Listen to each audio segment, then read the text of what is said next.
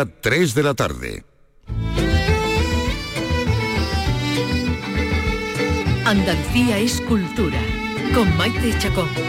Radio Andalucía Información.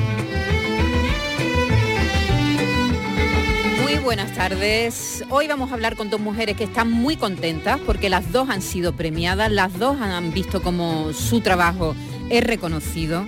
Uno de ellas es eh, Ana Álvarez Osorio. Ella es montadora de cine, está muy vinculada a la carrera cinematográfica como director de Paco León.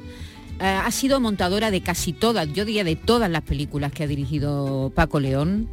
Eh, acaba de terminar el montaje de la película Rita, que es la ópera prima de la actriz Paz Vega, con la que se estrena como directora en el cine.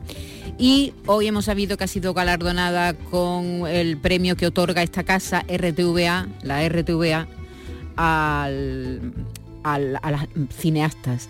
En este festival de música hecha, realizado, pues, cine hecho por mujeres, que se va a celebrar del 12 al 17 de septiembre en Chiclana, Generama, así se llama.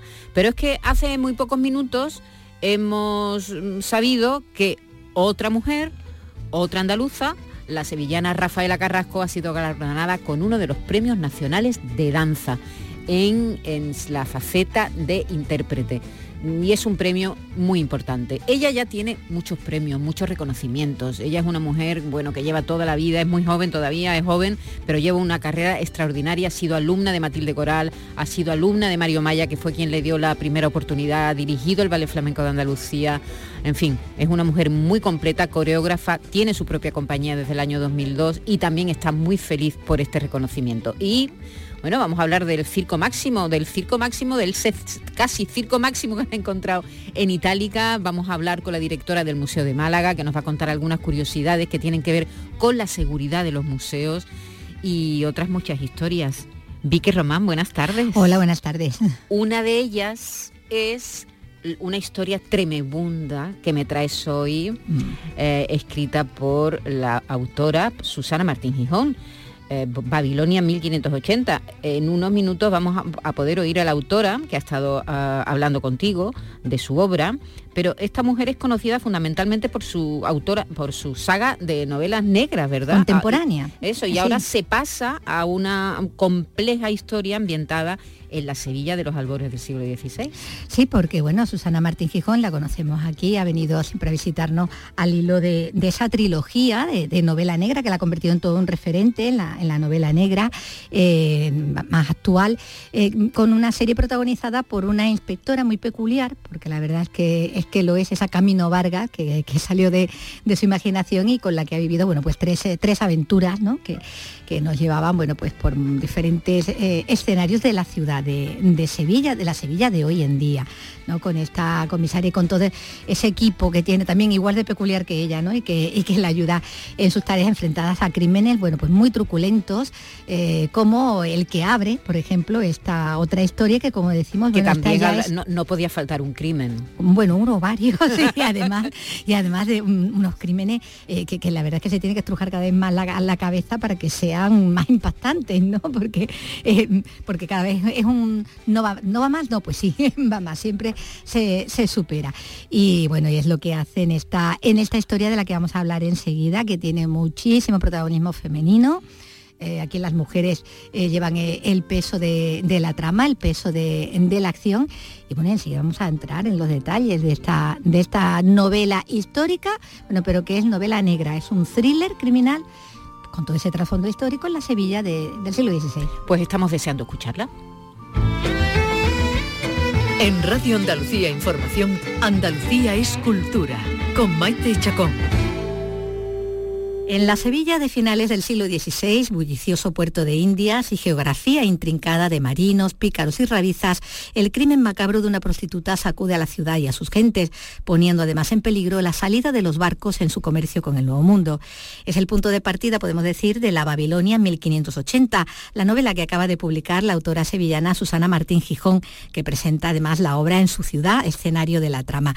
Hola Susana, ¿qué tal? Muy buenas tardes. Bienvenida otra vez. Muy buenas tardes, gracias gracias Vicky, una alegría volver año tras año. Bueno, ya hacía tiempo que no volvía, ¿eh? con la última he tardado un poquito más. un poquito más, pero poco, porque bueno, hemos estado contigo en cada una de, las presentaciones de tu trilogía, protagonizada por, por la peculiar inspectora Camino Vargas, eh, las novelas Progenie, Especie, Planeta, donde, bueno, también estaban ambientadas en Sevilla, pero a día de hoy, donde tú ya ponías el, foco en algunos momentos de, la trama, en el pasado histórico de la ciudad, que estaba ahí eh, detrás del callejero, pero ahora te vas ya del todo a ese pasado ¿no? de, la ciudad, pasado esplendoroso, ¿no? cinco siglos atrás, y esto, bueno, esto supone, suponemos un, reto ¿no? para ti, esto da toda una aventura también, sí, ¿no? Sí, sí, absoluto, porque además la, inmersión ha sido total. Nos vamos al siglo XVI, al año 1580, y para eso me ha hecho falta una documentación muy exhaustiva, volver a vivir en Sevilla,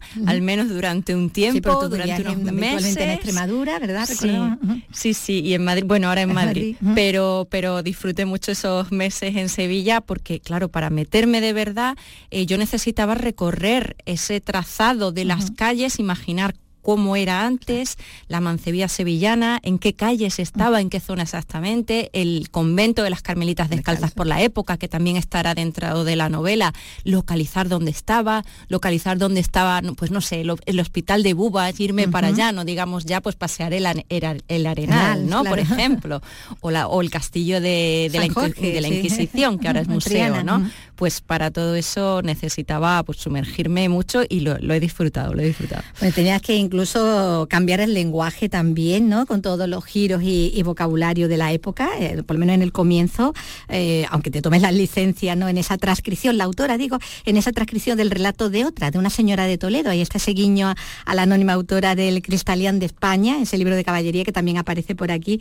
porque bueno, la autora de esta novela que tenemos entre manos hace ese juego literario, ¿no? Siguiendo es la tradición de autores como, como Cervantes con el Quijote, eso de, de ser el transmisor de lo escrito por otro, ¿no? Bueno, por otra en este caso. Sí, del manuscrito encontrado, ¿no? Ese, esa tradición, ese tópico casi, podríamos decir, del, manuscrito encontrado que siguieran tantos, ¿no? Desde hasta Cervantes hasta, hasta Humberto, Eco, ah. Humberto Eco con el nombre de la rosa, eso es. Pues sí, yo le hago el guiño con mis dosis de humor, que no faltan, pero mm, de alguna forma me parapeto un poco detrás de esa otra autora del siglo XVI, que además es alguien a quien quiero reconocer su papel que tuvo como, como una escritora, pues yo diría insigne del siglo de oro y que no está lo suficientemente reconocida. Vamos a encontrar muchos guiños, exacto, esa señora de Valladolid haciendo el juego a su vez a la señora de Toledo que escribió esa novela de caballerías tan fascinante. Bueno, es que la literatura, Susana, ha estado muy presente también en tus obras, ¿eh?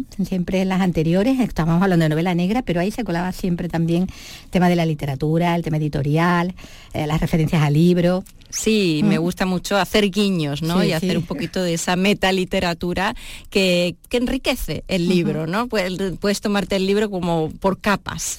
Está la trama, la acción en sí, trepidante, pero luego hay otras muchas cosas que te puede dar la novela, o que espero que, que dé a los lectores. Bueno, aquí la historia relatada por una mujer cuando tocaba ser anónimas, además, eh, porque el relato es el de una peripecia desde el punto de vista femenino, eh, que nos habla de mujeres fuertes, auténticas supervivientes en un ambiente donde bueno, todo está en su contra, ¿no? en contra de, las mujeres. Eh, estas protagonistas además vienen de las capas más bajas ¿no? de, la sociedad, como la protagonista Damiana, eh, además negra, ¿no? también casi negra, eh, su amiga Carlina, que es monja para, para poder comer, en su caso, ¿no? para, para poder alimentarse. ¿no? Alimentar el, cuerpo y el, alma, ¿no? porque para una huérfana de, los arrabales, como era Triana en su momento, pues era muy difícil lograr, vamos, ya era, era difícil la propia supervivencia, ¿no? Pero ya poderse cultivar en las letras, pues casi una misión imposible. Sin embargo, no a través de todos los conventos, porque porque para muchas eh, seguía siendo casi un, pecado la lectura y la escritura, ¿no? Era una herejía casi. Sí, sí, porque de alguna forma te empujaba hacia la soberbia, ¿no? Creían, pero en algunos otros lugares, como el convento de las Carmelitas Descalzas, fundado por, por la Santa Teresa, la propia Santa Teresa cultivada y no digamos ya la priora en la época en Sevilla, ¿no? María de San José, la priora letrera que la llamaba Santa Teresa, pues bueno, sí que fomentaban ese cultivo de las letras. Así que Sor Catalina ahí pues se va a encontrar un poquito mejor, va a poder satisfacer de alguna forma. al cuerpo y el alma. Eso es, porque además es muy glotona. Sí, sí, bueno, el, huerto da cuenta de ello. Sí, sí, sí, a pesar de los austeras que eran las carmelitas, pero, pero ella encuentra salida. encuentra salida. Bueno, nos introduces eh, en la vida en la mancebía de Sevilla, en esa la Babilonia, ¿no? que sería una de esas boticas, que era como se llamaban ¿no? los distintos eh, prostíbulos, ese gran negocio, además institucional, recordamos, ¿no?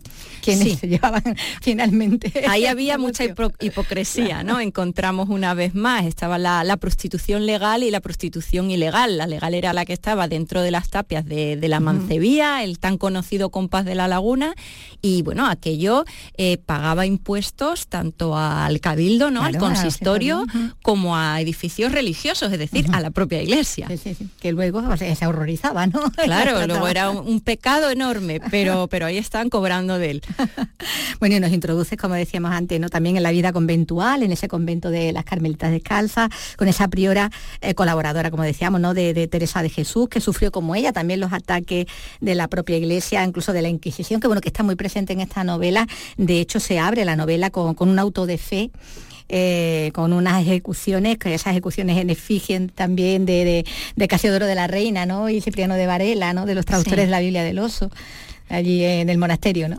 Otro guiño, porque además uno de ellos era extremeño, otro sevillano, entonces sí, pero es un auto de, fe real que a mí casi lo que me interesa en ese capítulo introductorio es retratar esa Sevilla en la que al principio un espectáculo. Claro, es, una fiesta enorme en la que cientos de personas vienen a Sevilla, por supuesto las de aquí no se lo pierden, hacen cola durante horas para una celebración máxima que hasta que no vas pasando alguna que otra página, no te, pues no te das cuenta de que al final lo que van a ver es una ejecución. Sí, que no es una feria, sino una ejecución varia y ver quemándose a personas, ¿no? Entonces también refleja la brutalidad de la época. Del ambiente, ¿no? Bueno, y está por supuesto ese puerto con todo su trajín, con ese comercio con, el Nuevo Mundo que, ha convertido por entonces a, Sevilla casi en el Nueva York, ¿no? Después podemos decir de, la época y donde, bueno, hay muchos interés en que, en que eso siga siendo así, ¿no? Porque ahí se movía mucho dinero, movía mucha gente mucho dinero, ¿no?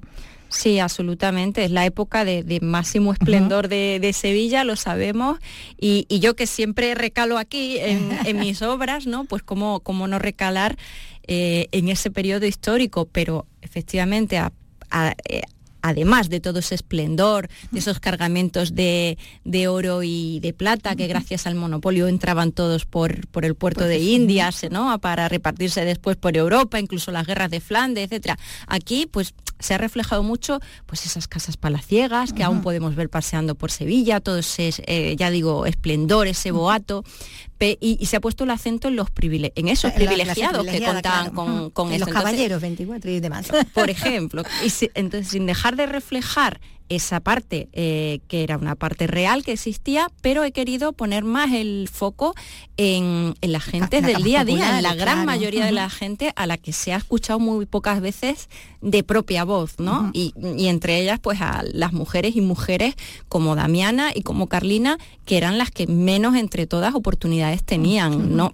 Hemos escuchado mucho hablar, por ejemplo, de la mancebia sevillana, del compás de la laguna, a través de autores que la visitaron, autores hombres, pero que pocas veces, por no decir ninguna, le hemos dado el protagonismo a las mujeres que estaban allí, conocer cuáles eran sus, sus circunstancias, sus anhelos, su lucha diaria, pues de ahí que el papel, eh, uno de los papeles, por no decir el papel protagónico en esta, en esta historia, pues lo tenga una mujer de ahí como es Damiana, una superviviente. Totalmente, ¿no? Como, como decíamos al principio. Bueno, el puerto va a ser además el escenario eh, de los crímenes, ¿no? Que hay en esta novela, eh, bueno, negra, histórica. Y, bueno, el primero, abriendo la novela, es bastante truculento, tiene mucha carga simbólica también. Bueno, tú como siempre empiezas la acción con mucha fuerza, impactando, ¿no?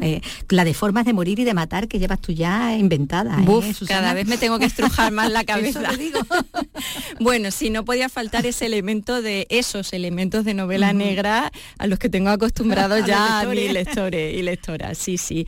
Y, todo ese intento incorporar ¿no? que los elementos tanto de novela negra, a través de la denuncia social, este tipo de, partes de, escenas en la trama, y, también ese thriller ¿no? que sea trepidante, los capítulos cortos, los giros de, guion, a, los que, a los que también tengo acostumbrada, pero también toda esa carga histórica, que para mí es muy importante conseguir el equilibrio, mm, ofrecer pues eso, esa riqueza de vocabulario que nos traemos desde hace cinco siglos y, por supuesto todas esas descripciones que, nos transportan a la época. Yo me he sentido transportada porque me, meto de lleno, he hecho una inmersión eh, todo lo que he podido, ¿no? Ya digo, incluso a niveles de, pues, de recorrerme las calles o de meterme en un galeón a navegar, ¿no? En una réplica de galeón. pero bueno, es la forma quizá más honesta también para luego transmitir esto al lector. Al lector, sí. Bueno, el puerto y, los barcos nos van a llevar a algunos de los personajes masculinos también más destacados. Está ese piloto mayor, está el hijo de esclava libre pero con dueño, Zambo, ¿no? Ese eh, mulato, ¿no? También como, eh, como Damián, está el tema de la esclavitud, la situación de los negros en Sevilla, que, que entonces, como dice, no era como un tablero de ajedrez, había mucha población negra, ¿no? Sí, pocas veces se refleja o al menos como que no lo tenemos en el imaginario, ¿no? Cuando realmente pues era, era la imagen que uno podía ver si se trasladara allí como yo intento que nos traslademos a través de las páginas. Y sí, hay, hay personajes masculinos muy fuertes y, que yo creo que también van a disfrutar mucho, que es cierto que quiero restituir de alguna forma esa voz de las mujeres que, tantas veces se nos ha arrebatado, pero, pero, también hay personajes muy entrañables y que van a ofrecernos muchas sorpresas y mucha complejidad, como es ese piloto mayor de la flota de Indias, don Eugenio de Ron. Eugenio de Ron me gusta el de ron, que da como muy marinero. Sí. la botella de ron. Bueno, y el personaje también real, como el de la priora del jesuita jerezano eh, Pedro de León, ¿no? Que también aparece aquí. Sí, Pedro de León, que y ya ha aparecido en algunas ficciones más, ¿no? Recuerdo que cuando estaba escribiendo la vi que le vi aparecer en La Peste y dije, pero bueno, ya eres famoso también en, el siglo XXI. Es cierto que La Peste tiene unos añitos más. Aquí le, agarramos más joven. Más joven, más joven, sí, sí. Bueno, hay también una, una historia en paralelo que es mucho más desconocida porque no viene ni del viejo ni del nuevo mundo, sino del mismo corazón de, África, que bueno, que eso va a ser todo un descubrimiento para el lector, como bueno, como casi ha sido también para ti, ¿no? Sí, ahí no podemos contar mucho, pero mm, se va a ir encontrando con unos capítulos mm. eh, que están desarrollando leyendas orales del imperio de Mali, en el siglo XIV que han llegado hasta nuestros días. Leyendas como la de la mujer búfalo, el rey león, el hombre más rico del mundo, todo eso que vamos a ir descubriendo y que aunque a priori pueda no parecerlo, un lector avispado ya se dará cuenta de que tiene algo que ver con la trama y que al final todo va, a cuadrar. Y efectivamente para mí ha sido uno de los hallazgos, eh, yo diría que el hallazgo más asombroso. Así que eso queda ahí, ese secreto queda por desvelar. Totalmente, porque bueno, es una novela negra que no se puede contar todo. Bueno, una novela negra, es un thriller que también tiene su parte de, de novelas de aventura con esa peripecia marítima a bordo de una de esas naves de la flota de Indias, ¿no? En ese camino a América, como esa nave Victoria, en la que ya mañana vas a presentar la novela eh, ahí ante, ante la prensa y bueno, como pareciera la que tú misma has vivido también la experiencia, decías antes, ¿no? De embarcarte para, para esta obra, eso es que ha sido una aventura. ¿Esto cuánto cómo ha sido esto de lo del, pues, barco? Pues mira, ahí escarbando, escarbando a ver qué encontraba, lo primero que encontré fue esta réplica que, tenemos la suerte de, contar con ella en Sevilla, eso es, fija, en el puerto, ahí cerquita de la Torre del Oro, la, la NAO 500, pero es verdad que era una NAO un poco anterior, que hizo el viaje en 1519 y que dio la vuelta al mundo. De hecho, que me sirvió para empezar a ubicar, más allá de toda la parte documental y de los expertos a quien les preguntaba así todas las dudas, eh, hice un recorrido por ella, pero después, siguiendo en la pista de la Fundación Nao Victoria, pues di con una serie de barcos de época, de, réplicas, de barcos de, de, muchas épocas navegando por todo el globo. Claro, yo busqué el que me interesaba, que era un galeón, claro. un galeón del, siglo, del siglo XVI, y di con el galeón Andalucía, que no tiene nada que envidiar a la, al galeón Soberbia, la Soberbia, que, es el que, es el, que protagoniza, ¿no? El, barco, eh, el buque de guerra que protagoniza la Babilonia. Así que ahí me metí. ¿Cuánto tiempo? que ¿Cómo lo hiciste? Estuve cinco días navegando. ¿De dónde a...? Estuve por toda la costa norte de ah, España. Ah, porque claro, va viajando por todo el mundo y yo le pillé en el momento En, que, en que pasaba por España, luego ya subía a Francia, seguía por Reino Unido, pero los cacé ahí, me fui con los 30 marineros que, que navegan en ese barco, totalmente. Con lo mal que se llevaba en esa época. sí, era de Malfario incluso, eh, que estuviéramos ahí dentro, pero bueno, las cosas han cambiado un poquito afortunadamente, así que allí estaba yo arriando velas. cabeza ni nada de eso. No, no, no. Que ya... pasaran por la guía ni nada por el estilo. No, me costó un poco ganármelo, pero bueno. No, me los gané rápido, me los gané rápido porque vieron que ya conocía de lo que estaba hablando, entonces fue un poquito más fácil y, ya digo, arriaba velas con ellos, e incluso me dejaron coger el timón en alguna ocasión, un poquito, pero bueno. bueno, ha sido como, como vemos toda una aventura, eh, el poner eh, en pie esta aventura eh, literaria que, nos ofrece Susana, Susana Martín Gijón en esta nueva novela, La Babilonia 1580, que acaba de de, publicar en, en, Alfaguara y que bueno y que nos ha traído nos ha traído hoy. Bueno, pues estaremos muy muy pendientes de este recorrido que tienes que seguir haciendo ya en tierra, tierra firme. Sí, ahora comienzo, comienzo aquí en, Sevilla, que es lo que a mí más me gusta y no podía ser de otra forma con, con el escenario que tiene también la novela, ¿no? Así que por aquí estaremos.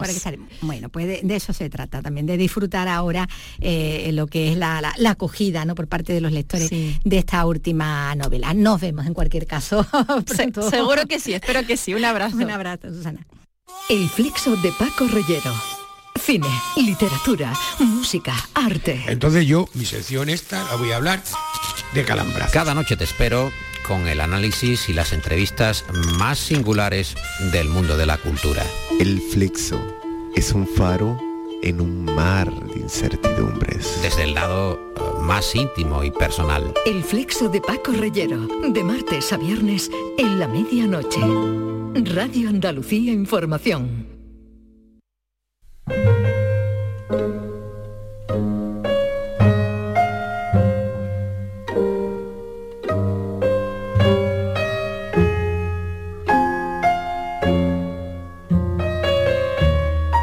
Andalucía es cultura, con Maite Chacón. Radio Andalucía Información.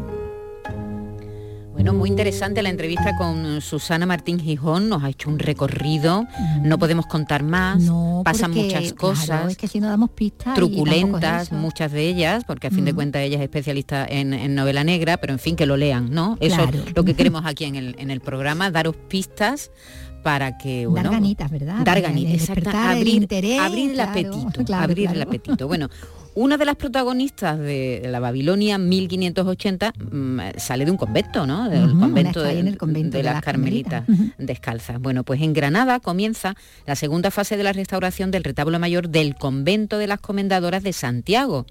Eh, es, es, una de las más importantes de las 19 actuaciones de la Delegación de Cultura para recuperar el patrimonio sacro de la provincia. Nos lo cuenta Susana Escudero.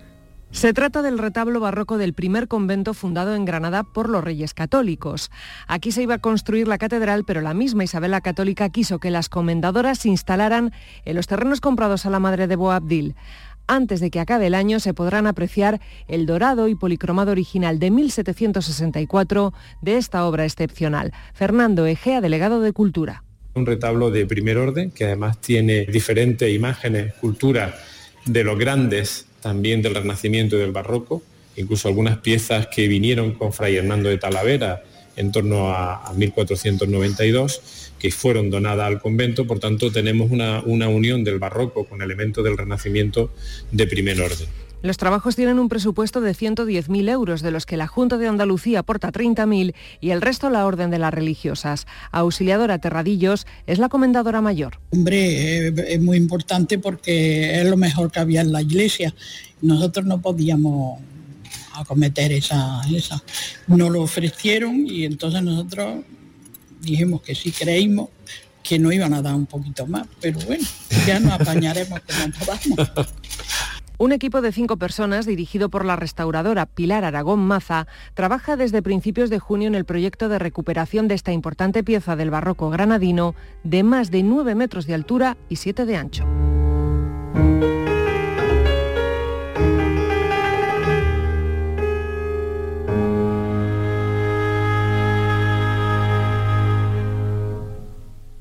Poetas andaluces. Escucha el homenaje a la literatura de nuestra tierra. Siente el orgullo de ser andaluz descubriendo la obra de nuestros poetas con Rogelio Reyes Cano y Antonio García Barbeito. Poetas andaluces. Los lunes desde las 11 de la noche. Radio Andalucía Información.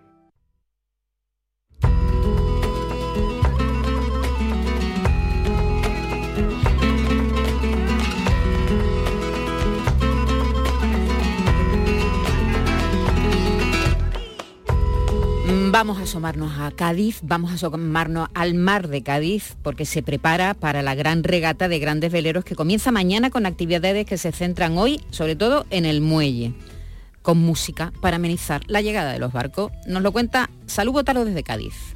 Será esta tarde a las 8 cuando abra el parque temático instalado en el muelle de Cádiz con motivo de esta gran regata Magallanes El Cano. Desde esa hora habrá una banda de Dixieland tocando a partir de las 10 y media de la noche rock and roll con la banda de versiones Motor West y Funky y Soul con Diagapornis. Arranca así esta gran cita que vivirá su momento cumbre durante el fin de semana. Ya saben que un total de 16 barcos llegarán hasta la ciudad, última etapa de esta regata de grandes veleros que conmemora la primera circunnavegación del mundo, completada hace 500 años por la expedición de Magallanes y de Juan Sebastián Elcano. Por cierto, desde ayer pueden visitar ya la exposición filatélica que con motivo de este acontecimiento se ha instalado en el edificio de Correos en la capital gaditana.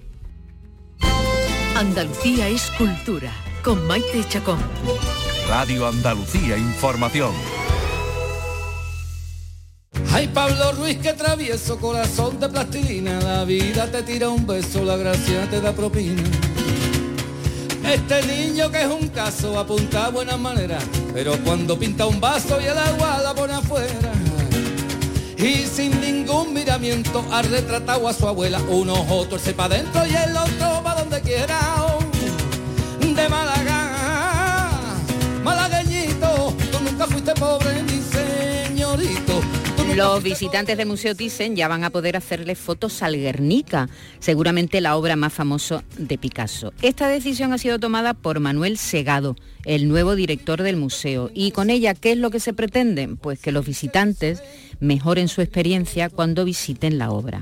La sala donde se expone el Guernica era la única del museo en la que estaban prohibidas las fotos, la, única de todo el museo. Eso sí, se mantiene la prohibición de eh, utilizar flashes, trípodes y palos selfies. Hoy nos hemos preguntado por las medidas de seguridad eh, que implementan los museos si en general se pueden fotografiar las obras, que yo creo que hace unos años estaban como muy prohibidas y de un tiempo a esta, de un tiempo esta parte han abierto la mano y parece que ya pues se pueden fotografiar con cuidado las obras. Y que el flash no Exactamente. ¿Por qué no podemos utilizar flashes, flashes, que yo eso no lo sé? Y también cómo se organiza la seguridad en estos centros que contienen un material tan sensible y tan mm, valioso. Así que nos hemos puesto en contacto con María Morente, ella es directora del Museo de, Málaga. Hola María Morente, buenos días. Hola, muy buenos, buenos días. Bueno, eh, ¿por qué no se pueden utilizar eh, flashes en los museos? Bueno, pues en principio porque la luz del flash es perjudicial sobre todo para los elementos orgánicos, eh, generalmente para los cuadros y, sobre todo por la frecuencia, por la cantidad de, rayos lumínicos que, que se le impactarían si se utilizaran de forma flash. Por eso habitualmente cuando se permite fotografiar, sobre todo antes que se hacía con cámara fotográfica, más que actualmente con móviles, pues siempre estaba expresa la prohibición de no utilizar flash. Bueno, lo primero es que he dicho que el, el, Guernica estaba en el Thyssen y está evidentemente, como todo el mundo sabe, en el Reina, en el Reina Está conmigo aquí Vicky Román y, Carlos Santos, eh, Carlos López. Carlos Santos López. Hola, buenas tardes. No pasa nada. No, pasa nada. Te puedo bautizar, ¿no? Vale, no pasa nada. Y, eso, hoy nos estamos preguntando por eso, por la seguridad en los museos. Eh, María, ¿en, en, ¿en el Museo de Málaga se pueden fotografiar las obras? Sí, en el Museo de Málaga se pueden, igual que se pueden en todos los museos de la Consejería de Cultura y en los museos que están en la red andaluza de, museos de Andalucía, porque además expresamente lo permite la, la ley de museos de Andalucía. Sí, se le permite siempre además con la limitación de que son fotografías para uso privado. Cuando la fotografía quiere ser publicada eh, pues para la edición de un libro, un catálogo o bien para temas de investigación, entonces está sujeto a una autorización expresa, incluso a una ley de tasa de precios públicos. Pero para uso privado sí que se, se, permite. Un profesional que quiera hacer un reportaje tiene que pedir permiso y si no, cualquier, que pedir permiso. un visitante normal va con su cámara y no tiene ningún problema, ¿no? Para hacer y una no tiene ningún problema, ni dentro, ni fuera de sala, ni en los espacios públicos del museo. María, es que igual eh, hacerse selfies, por supuesto sin palo selfie, ¿no? Pero hacerse selfies, hacerse fotos y publicarlas en las redes sociales, eso también contribuye, digamos, a, fomentar pues la visita a, los museos, ¿no? o sea, tiene esa vertiente positiva, ¿no? Contribuye a la difusión ¿no? del museo, a hacerlo más público y sobre todo también a una manera de disfrute, porque aunque es verdad que hay que acostumbrarse también pues a apagar de vez en cuando el móvil y sobre todo cuando se está haciendo un ejercicio de pasear por un museo, pues es agradable, ¿no? No estar tan pendiente de la tecnología del móvil, pero bueno, de alguna manera es inevitable pensar que eh, la cámara y el móvil se constituyen también en una manera de relacionarnos y de mirar en la actualidad, ¿no? Y posiblemente esa relación te puede hasta hacer una foto delante de una obra que te gusta, de, de fotografiar un detalle del museo, un detalle de una obra, pues una manera también de llevártelo contigo, ¿no? En eso sí ha, cambiado, ¿verdad? La política de los museos, porque yo recuerdo que hace unos años prohibido fotos, los vigilantes te regañaban si sacaban la mm, cámara. ha habido como un cambio, ¿no, María? sí, sí, Ha habido museos que siempre han dejado fotografiar y museos que han sido un poco más celosos en el uso de la fotografía. Mm. Siempre hay también algunas obras que porque son a lo mejor de particulares, ¿no? Y están depositadas en el museo pues si alguien eh, deposita una obra pero pide expresamente que no sea reproducida o fotografiada, pues hay que limitar ese uso ¿no? de, la imagen. Eso pasa a veces cuando estás viendo una serie de televisión o una película, sobre todo pasa en las series, en el cine menos, eh, y, y ves que hay una obra y está como borrada. ¿No os habéis fijado en eso? Novelada, ¿no? Sí, sí, sí. Borran la imagen. Porque tiene derechos de... Porque tiene derechos, el, propietario a lo mejor lo cede, ¿verdad? Pero no quiere que se vea y, la, y está la imagen como velada. Me he fijado en algunas, sobre todo en cine no pasa, pero en, en series sí. ¿Cómo nos portamos en general los visitantes de los museos? ¿Nos portamos bien? Pues yo, creo que sí, quiero ser positiva en eso, por supuesto que sí, siempre habrá alguien que no se comporte del todo, pero en la mayor parte de las veces por supuesto que sí. Y también el tema de la seguridad en los museos y la conservación en los museos, pues yo siempre me planteo que tiene que tener un cierto equilibrio, porque todo tiene que estar muy controlado y vigilado, pero el visitante no debe tener la sensación de, de que se le está intimidando continuamente, ¿no? Sea que tiene que ser una, un, control bastante exhaustivo, pero dejando un poco que se pueda habitar, vivir y disfrutar la experiencia que no sea invasivo, ¿no? El control, ¿no? se te ponga que los vigilantes no estén ahí pendientes de ti todo el tiempo, persiguiéndote por la sala. Que el museo tenga vida, ¿no? Eh, a mí me resulta agradable cuando, o dentro del Museo de Málaga, o incluso cuando visito otro museo, pues veo que hay personas que están dibujando en una sala o niños que están sentados con su profesora en el suelo en un rinconcito, porque es una manera de, vivir, ¿no? Los espacios y eso es muy importante. Pero hay una cierta tensión, supongo, ¿no? Sobre todo en obras expuestas al aire libre.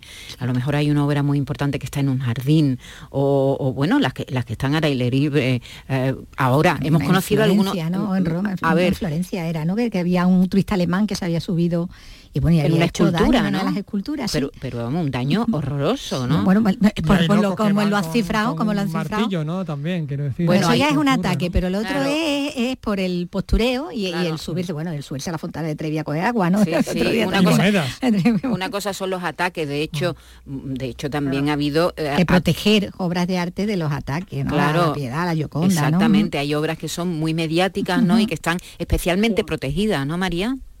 Claro, hay obras que son muy vulnerables, eh, sobre todo tanto por su valor intrínseco, económico, artístico, no, histórico, como porque, como tú dices, son obras muy mediáticas y una agresión va a tener mucha más repercusión. Entonces, en, los museos tienen distintos planes de seguridad, ¿no? Plan de evacuación, plan contra intrusión, pero después tienen un plan de seguridad de los propios fondos y obras de arte, en los que hay unos protocolos en los que se destacan pues medidas concretas para obras puntuales. y, otra cosa que te iba a decir, eh, María, eh, las visitas de este verano en el Museo de Málaga, ¿cómo han, cómo han sido? Bueno, pues estupenda porque yo creo que solo hay que pasearse por Málaga pues para ver que tenemos un número de afluencia y de turismo muy muy elevado. Y este museo tampoco es un museo recibe turistas, pero sobre todo recibe público local y nacional, ¿no? Pero entre los tres meses de verano pues hemos tenido más de 100.000 visitantes, lo cual está bastante bien. Es casi mm, mm, un 30% alto eh, superior al año pasado en las mismas fechas. Un 30% superior a, las visitas del año pasado. a las visitas del año pasado en verano, así que muy bien. También es verdad que en este momento hemos tenido en todo el verano tres exposiciones temporales, una dedicada al centenario de, de Picasso, una de fotografía internacional de Martín Parr y una de artesanía de Andalucía. Entonces, bueno, también es un atractivo añadido a la colección permanente que ya de por sí eh, quiero pensar que es atractivo y el museo también lo es, ¿no? En su instalación, el propio edificio.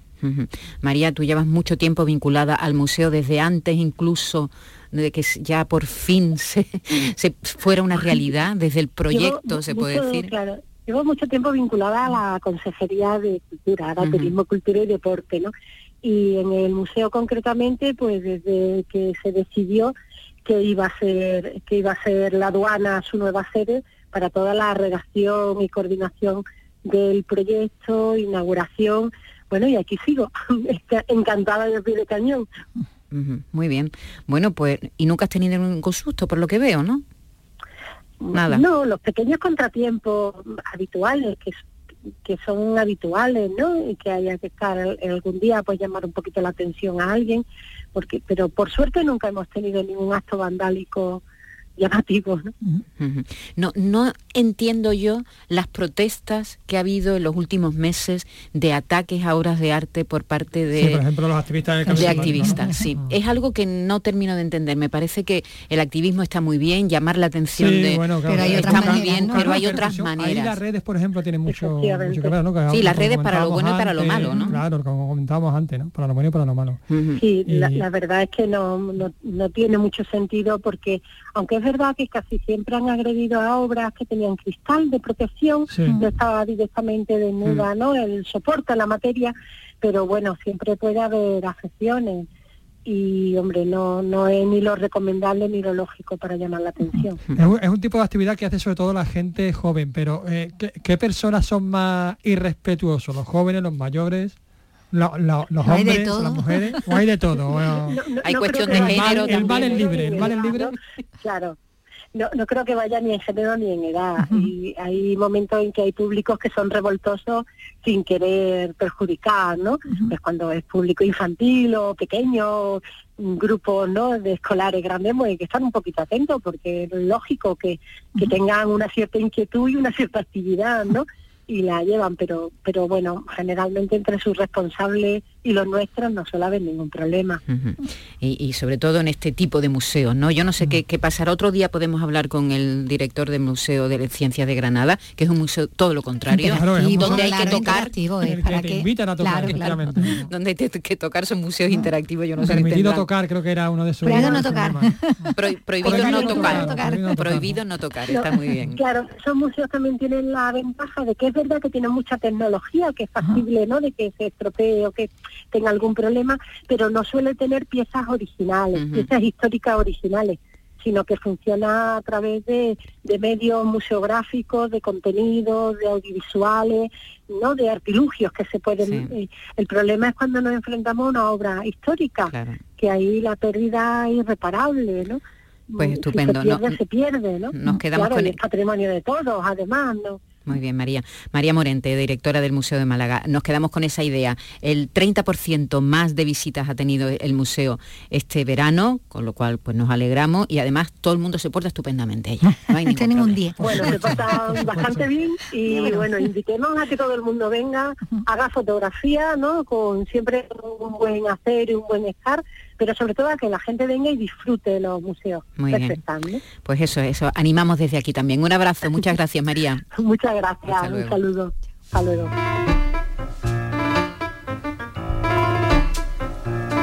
El pasado lunes hablamos en este programa con Oliva Acosta, iba a decir Olivia otra, vez. Otra vez iba a decir Olivia.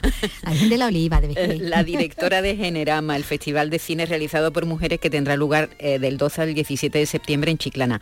Hoy hemos conocido en quién ha recaído el premio RTVA que esta casa concede en el marco del certamen. Ha sido para la montadora Ana Álvarez Osorio, Carlos López. Efectivamente, Ana estudió comunicación audiovisual en la Universidad de Sevilla y se especializó en montaje en la Escuela Internacional de Cine y Televisión de San Antonio de los Baños, en Cuba. Rainbow, Carmina y Amén, Carmina o Revienta, Arde Madrid, de Paco León, Antes de la Quema, de Fernando Colomo y Jaula, de Nicolás Pacheco, son algunos de los títulos que ha montado creo que ahora se encuentra descansando en una isla del Mediterráneo. Ana Álvarez Osorio, ¿estás en una isla del Mediterráneo de verdad? Pues sí, estoy en una cala perdida en Cerdeña, maravilloso, ah, viendo Córcega a lo lejos. Me, invade la, envidia mala, malérrima. Por el premio y por donde está. Por todo, por todo. En igual, no, había tenido vacaciones hasta ahora. ¿eh? Por supuesto. Bueno, no ha tenido ocasión hasta ahora. vacaciones en septiembre. Claro, como los ricos. Además eso como los ricos, como los listos. Pero además es que acabas de terminar el montaje de la película de, de Paz Vega, ¿no? De Rita. Sí, sí, acabo de terminar Rita hace una semana y del tirón, pues vacaciones para aprovechar antes de empezar el cole. Eh, estos 10 días y maravilloso, la verdad es que a partir de ahora las mejores vacaciones en septiembre, hay que cogerlas ahora. Ahora que no. Ana, ¿cómo te has sentado este premio? ¿Qué, ¿Cómo se te ha puesto el cuerpo hoy? Pues nada, ha sido una sorpresa y estoy encantada que hayan pensado, sobre todo en una profesión como la mía, que es el montaje, que es muy desconocido. Normalmente, pues no suelen recaer los premios, pues muy, muy, muy agradecida a RTVA que piense en mí. ¿Cuándo empezaste a, y, y, cuál es tu relación tan estrecha que has tenido con Paco León durante toda su trayectoria como director de cine? Pues mira, como Paco León y yo somos los dos de Sevilla, entonces nos conocemos desde estudiantes, porque yo hice un año de interpretación para saber que eso no era lo mío.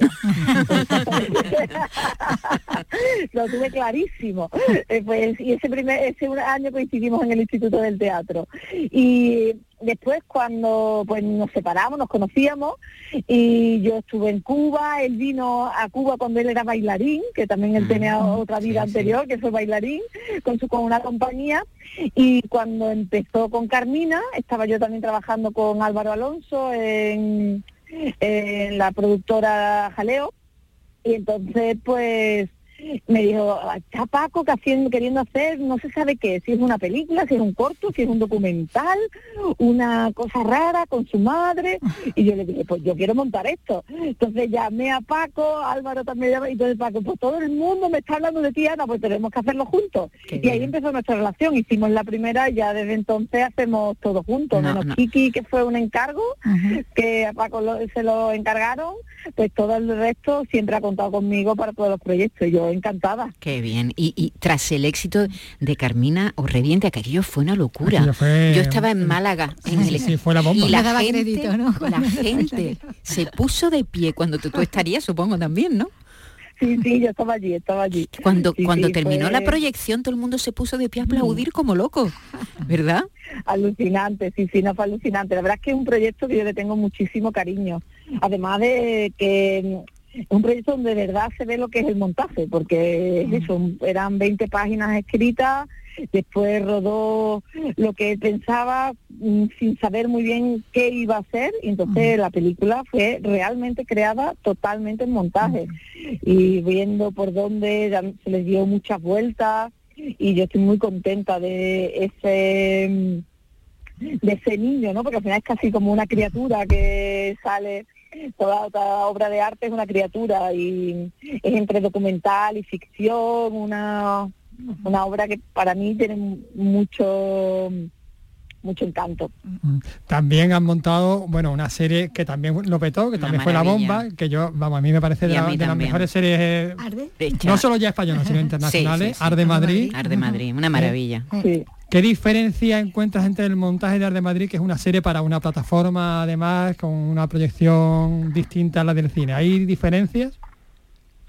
Sí, hombre, también Arde Madrid tenía un guion muy cerrado, ya estaba muy claro el guion, sus ocho capítulos, y fueron, lo tenían muy claro Ana y Paco, y mm, fue también de, las primeras cosas que hizo en blanco y negro, que me acuerdo que fue lo primero fue convencer a Movistar eh, en hacer una serie en blanco y negro, que ahora se ve muy normal, pero en aquel momento eh, íbamos a hacer unas pruebas antes, me dice Paco, ¿puedes montarme unas pruebas que vamos a hacer una secuencia y vamos a rodarla en color y en blanco y negro y vamos a ver bueno, y yo de pronto llamo, Paco, que no me llega el material en color, que solo me ha llegado en blanco y negro. Y dice, no, no, es que lo he visto y tiene que ser en blanco y negro. Le voy a presentar estar solo en blanco y negro, que es que no puede ser en color. Y él lo tenía clarísimo, así es Paco, es, con clarísimo las cosas y es muy innovador, él siempre ha sido muy innovador y yo creo que Rainbow también ahora mismo no ha tenido tanto éxito, pero lo tendrá en el futuro. Yo creo que es una película que es, él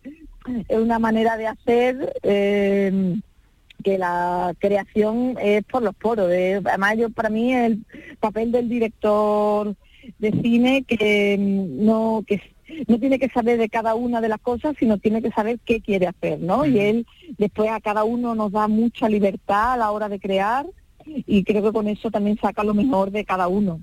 con el peso de la música, ¿no? Que tiene. Del montador, del músico, de todo. Saca que sabe qué quiere, pero deja a cada uno crear eh, y explorar en su campo. Mm. Que te decía también con el peso de, la música que tiene la narrativa de, las series y, de la, y del cine, ¿no? De Paco, ¿no? Sí, sí, la verdad. También yo creo que, por ejemplo, como él viene de la actuación, pues entonces también los sabe dirigir muy bien a los actores y no actores, que no muchas veces él mezcla también las dos cosas también en Arde Madrid, por ejemplo, las fiestas flamencas, es que eran fiestas de verdad, era, casi documental, entonces eran, cada toma era completamente diferente, porque no había dos, entonces estás cogiendo de un lado, de otro, pero lo que hay es verdad, y entonces eso se nota. Eh, quien no haya visto a la de Madrid que la busque por ahí porque es una maravilla, una maravilla fantástica. Y, bueno, la última pregunta te quiero preguntar qué, hace exactamente un montador, pero antes una montadora, pero antes te voy a preguntar otra. ¿Cómo ha quedado la película de Paz Vega? ¿Cómo ha quedado su ópera prima? Rita, Rita. Pues ha quedado maravillosa. Estoy contentísima con la película. Yo creo que va a dar mucho que hablar. No pude contar mucho, porque tú sabes, la confidencialidad tiene que ser Paz quien vaya y la película que hable ella sola pero va a hablar, se va a hablar mucho de Rita. Vais a escuchar de Rita y yo espero que pronto podáis verla, a ver si algún festival la coge y, la podemos estrenar a lo grande y disfrutarla en pantalla grande. Pero está también pasa eh, un poco como la va con Paco, también los actores, además aquí son niños, eh, los dos protagonistas, pues están tan bien, hay tanta verdad, está tan bien que así es un gustazo montar el material, cuando todas las tomas, eh, no tienes que ir a la toma buena, sino uh, decidir cuál es la toma que está mejor, porque todas están bien, ¿no? Cada una tiene su cosa. Y, otra cosa, venga, cuéntanos así brevemente en qué consiste eh, el trabajo de montadora de cine. Pues yo muchas veces comparo mucho el montador con el guionista. Es un poco, todos tenemos claro lo que hace un guionista, que es escribir una historia con palabras, que después se creará. Yo vuelvo a escribir o a, montar la historia con imágenes y con sonidos, ¿no? Pues con sonidos e imágenes que se han grabado. Ahora se decide qué toma, cómo se cuenta, qué va antes, qué va después, porque hay cosas que en guion van en un sitio y después en el montaje final de la película, pues a lo mejor van en otro sitio mejor. Y va, es un rompecabezas que vas creando y cuando terminas de montarlo, pues parece que solo había una manera de montar la película, pero de hecho cada película hay tantas maneras como montadores, yo creo. Muy bien, Ana, pues nada, Ana Álvarez Osorio, premiada con el premio RTVA eh, en, el Festival eh, Generama. Así que te esperamos aquí en Chiclana, que lo pases bien, te dejamos ahí en tu isla maravillosa. Que una cervecita, no por favor. Y, y, enhorabuena, enhorabuena por el premio. Muchísimas gracias, muchísimas gracias. Hasta luego. Adiós, nos vemos en Chiclana. Chao.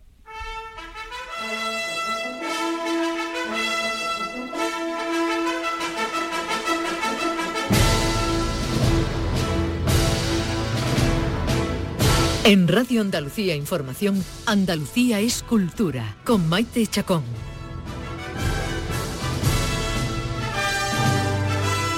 Llevamos unos días contando el descubrimiento de un gran circo. De, un circazo. Circazo, de, no sé, miles y miles de espectadores en Itálica. 80.000 espectadores. 80.000 espectadores, madre mía, es una, es una barbaridad. Es una barbaridad porque, eh, claro, son 80.000 espectadores, que es como cuatro veces más la población de de Itálica. Bueno, hoy ha estado por aquí Alejandro Jiménez, que es el arqueólogo responsable.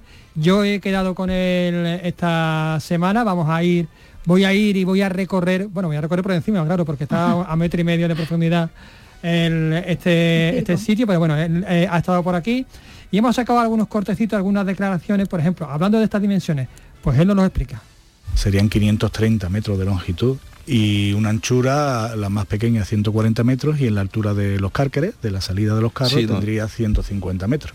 Porque la pista, cuando salen esos carros, que salen, digamos, a, toda leche, a toda pastilla, tienen que tomar la pista derecha. es en ese punto donde el circo se ensancha, porque es donde se produce el embudo y donde más naufragios, más, más caídas pueden producirse.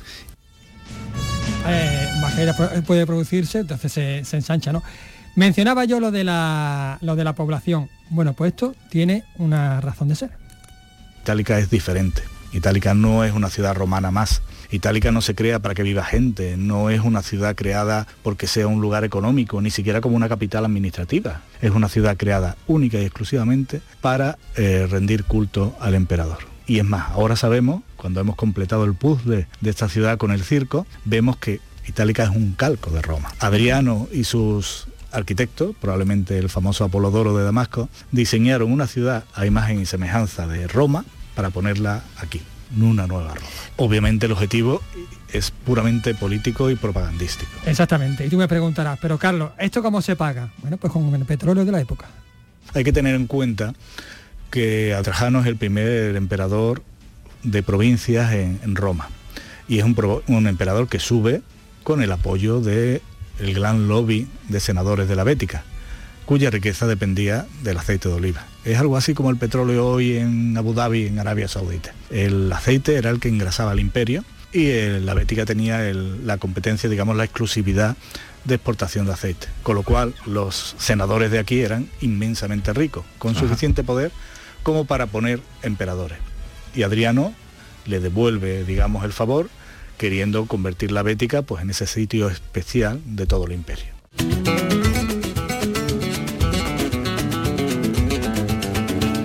El petróleo de la época y el petróleo de ahora. Y el petróleo de ahora. ¿Quién le va a decir? Eh? lobbies económicos poniendo políticos en el poder. ¿Quién no podía pensar ¿quién Lo ¿Quién lo podía sospechar? ¿Quién lo iba a decir? Bueno, eh, eh, acabamos de felicitar a Ana Álvarez Osorio, que ha sido galardonado en Generama, y ahora tenemos un gran premio que ha recaído en otra andaluza, el Premio Nacional de Danza. Lo comparte con Melania Olcina, Rafaela Carrasco como intérprete. y tenemos que felicitarla. Rafaela Carrasco buenas tardes. Hola, muy buenas tardes, Maite. Dios mío, ¿quién te ha dado la noticia? Pues me llamó el ministro de Cultura a eso de las doce y pico y después el director del INAEN también y me cogieron pues como me tienen que coger, ensayando, trabajando. ¿Trabajando en qué, Rafaela, ahora mismo? Pues mira, estaba montando, estoy montando ahora mismo una farruca. estaba metida trabajando y sacando material eh, coreográfico. Eh, ¿De quién te has acordado hoy cuando te han dado la noticia? Wow, pues mira, eh, sobre todo de, mi madre que la ha llamado enseguida, que la ha hecho una ilusión enorme y bueno, yo, creo que en principio sobre todo de la, de la familia más cercana que es la que sufre cada día y cada año nuestro nuestro trabajo, pero también de la gente más cercana que te quiere y que te admira y, y que forma parte de este premio. este premio no es individual, es un trabajo de creación, premio a la creación, son 21 años de, de compañía privada en la que eh, a lo largo de estos años ha participado muchísimos bailarines, músicos, equipo técnico y todos ellos han hecho su labor para que para que ahora haya también este reconocimiento. Bueno, eh, no es el primer premio ni el primer reconocimiento que tiene Rafaela. Eh, por supuesto, ha ganado los principales premios en el certamen de coreografía de danza española y flamenco, ha sido directora del Ballet Flamenco de Andalucía mm, durante tres años o más de tres años. Como tú bien dices, desde el año 2002 tienes tu propia compañía, te formaste con Matilde Coral, te formaste con Mario Maya y has mm, mm, trabajado con artistas, pues, con todos los artistas importantes. Este, eh, exactamente. con su nocturna. Eso, que, que bueno, es una bailadora muy, muy reconocida pero una caricia, Rafaela, siempre viene bien. Jo, claro, eh, son muchos años de profesión. Eh, yo tengo ya 50 años y recoger ahora este premio que, bueno, que es, es, un, eh, es un reconocimiento a una labor muy larga de muchos años. siempre, bueno, nosotros trabajamos diariamente, sea por lo que sea, porque nos gusta y amamos esto y necesitamos estar, pero que te den una palmadita así en el hombro te, satisface y da como también da sentido a, todo el esfuerzo. Claro. ¿Estás montando una farruca para un espectáculo nuevo, Rafaela? pues mira, estrené el año pasado eh, eh, Nocturna en Bienal, eh, que además nos dieron el premio en el Festival de Jerez, el premio de la crítica, o sea que estamos rodando con él, ahora nos vamos también para Francia, rodando con él y muy felices de, de, este, de este trabajo y ya con ganas de estrenar el año que viene. Estoy con un proyecto nuevo que se llama Musa y bueno, estamos empezando, empezando a, todo el proceso de creación que llevan pues eso, con un año de antelación. Esperamos poder estrenar eh, sobre verano. Bueno, ahora estamos en, charlas con directores diferentes para ver dónde podemos estrenar, para ver dónde podemos ya empezar a hacer una, un pequeño calendario y estamos ya con la cabeza puestos ahí en, ese, en todo ese proyecto nuevo de creación, sí. ¿Pero no vas a enseñar algo en los Work in Progress esto que hay ahora? pues no suelo hacer yo Work in Progress de estos muy modernos. No, no suelo hacerlo. Me gusta trabajar con tiempo, mucho trabajo de proceso, o sea, mucho trabajo de equipo de equipo creativo en todos los sentidos, después me voy metiendo con los bailarines más adelante porque yo necesito tener todo muy justificado antes de ponerme en el estudio. El estudio es lo último y yo necesito trabajar mucho eh, a dónde quiero ir con, con todo el proyecto. Y, mm, y, no suelo hacer yo work in progress, me gusta hacer un trabajo, yo soy de las antiguas, el trabajo ya mostrarlo cerrado, así que no lo creo, por ahora no lo creo. Ayer estábamos precisamente hablando con Eduardo Guerrero aquí en el, en el programa, estábamos hablando del buen momento que está viviendo el baile flamenco en todo el mundo, Rafaela. Bueno, hay unos niveles de, de artistas, de bailarines fantásticos eh, eh, también tenemos mucha más eh, visibilidad, las redes ayudan a que haya visibilidad, eso también hace que haya mucho intrusismo, ¿eh? no todo vale y es complejo seleccionar para, el mundo en general que no tiene conocimiento, pero al menos tenemos pantallas, tenemos visibilidad en todo el mundo y es verdad que hay un enorme listado de bailarines, bailarinas jóvenes ya de generaciones nuevas que tienen un potencial y un talento enorme, sí. Y por ejemplo, en, la cuestión del Premio Nacional de Danza es algo ya consolidado, porque ya lleva eh, cada año algún flamenco, el año pasado a Andrés Marín, a Ana Morales, anteriormente a Patricia Guerrero. Ya es un clásico, ¿verdad? Siempre, hay un reconocimiento, en, este caso, junto con la bailadora, bailarina catalana, pero siempre es verdad, en los últimos años, Carlos, siempre hay, casi siempre hay un reconocimiento. de ese, de ah. ese gueto. Sí, sí, sí, de un, bailador flamenco, una bailadora. Sí, sí, sí, ya estamos, ya por fin, ¿no? Ya hace mm. años, pero estamos visibles. Eh, es verdad que el flamenco parece que está apartado de la danza y somos un género que, estamos compitiendo en los mejores teatros con las mejores compañías de danza del mundo, de mm. todos los géneros. Entonces tenemos que tener ese, esa, esa también esa valoración Y, también, por otro lado, bueno, ya sabéis que, se lo acaban de dar en música también a Cañizares. es otro reconocimiento más para, para nuestro arte. Y, eso está ahí, es un gran maestro que, que es gente que tiene que tener ese reconocimiento nacional eh, porque, porque porque se lo merecen y porque son, son gente que, o somos gente que llevamos muchos años eh, a la vanguardia y, en el escaparate de, nuestro, de nuestro arte, que es el flamenco. Muy bien, Rafaela, pues de verdad te, damos la enhorabuena. Enhorabuena, por supuesto. Mm, es un premio estupendo, muy importante, un reconocimiento al flamenco y a ti personalmente a ti y a tu trabajo. Un abrazo y muchas gracias por estar aquí con nosotros. Muchísimas gracias a vosotros por, por hacernos, pues eso, ponernos la voz también ahí y nada, gracias por, por vuestras felicitaciones. Qué sorpresa, amor, cuánto tiempo sin verte. Oye, qué alegría, ¿no? alegría. Yo quiero todos los días programas así. Hemos terminado muy Solo premiados. Dando enhorabuena, dando enhorabuena, felicitando. Solo buenas noticias. Solo queremos Solo premiados, en este programa. Que estén en la playa, que estén en el campo, donde estén premiados. bueno, no, no es verdad. Queremos que nos hable la gente de la cultura en general, incluso en los momentos bajos, cuando están Vamos, a hacer solo un, programa solo de problemas. que hay muchos problemas.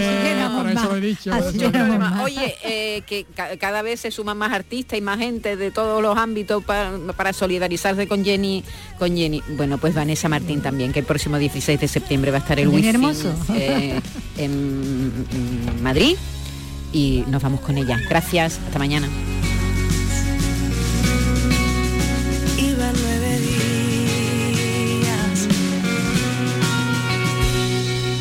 Andalucía es cultura. Radio Andalucía Información.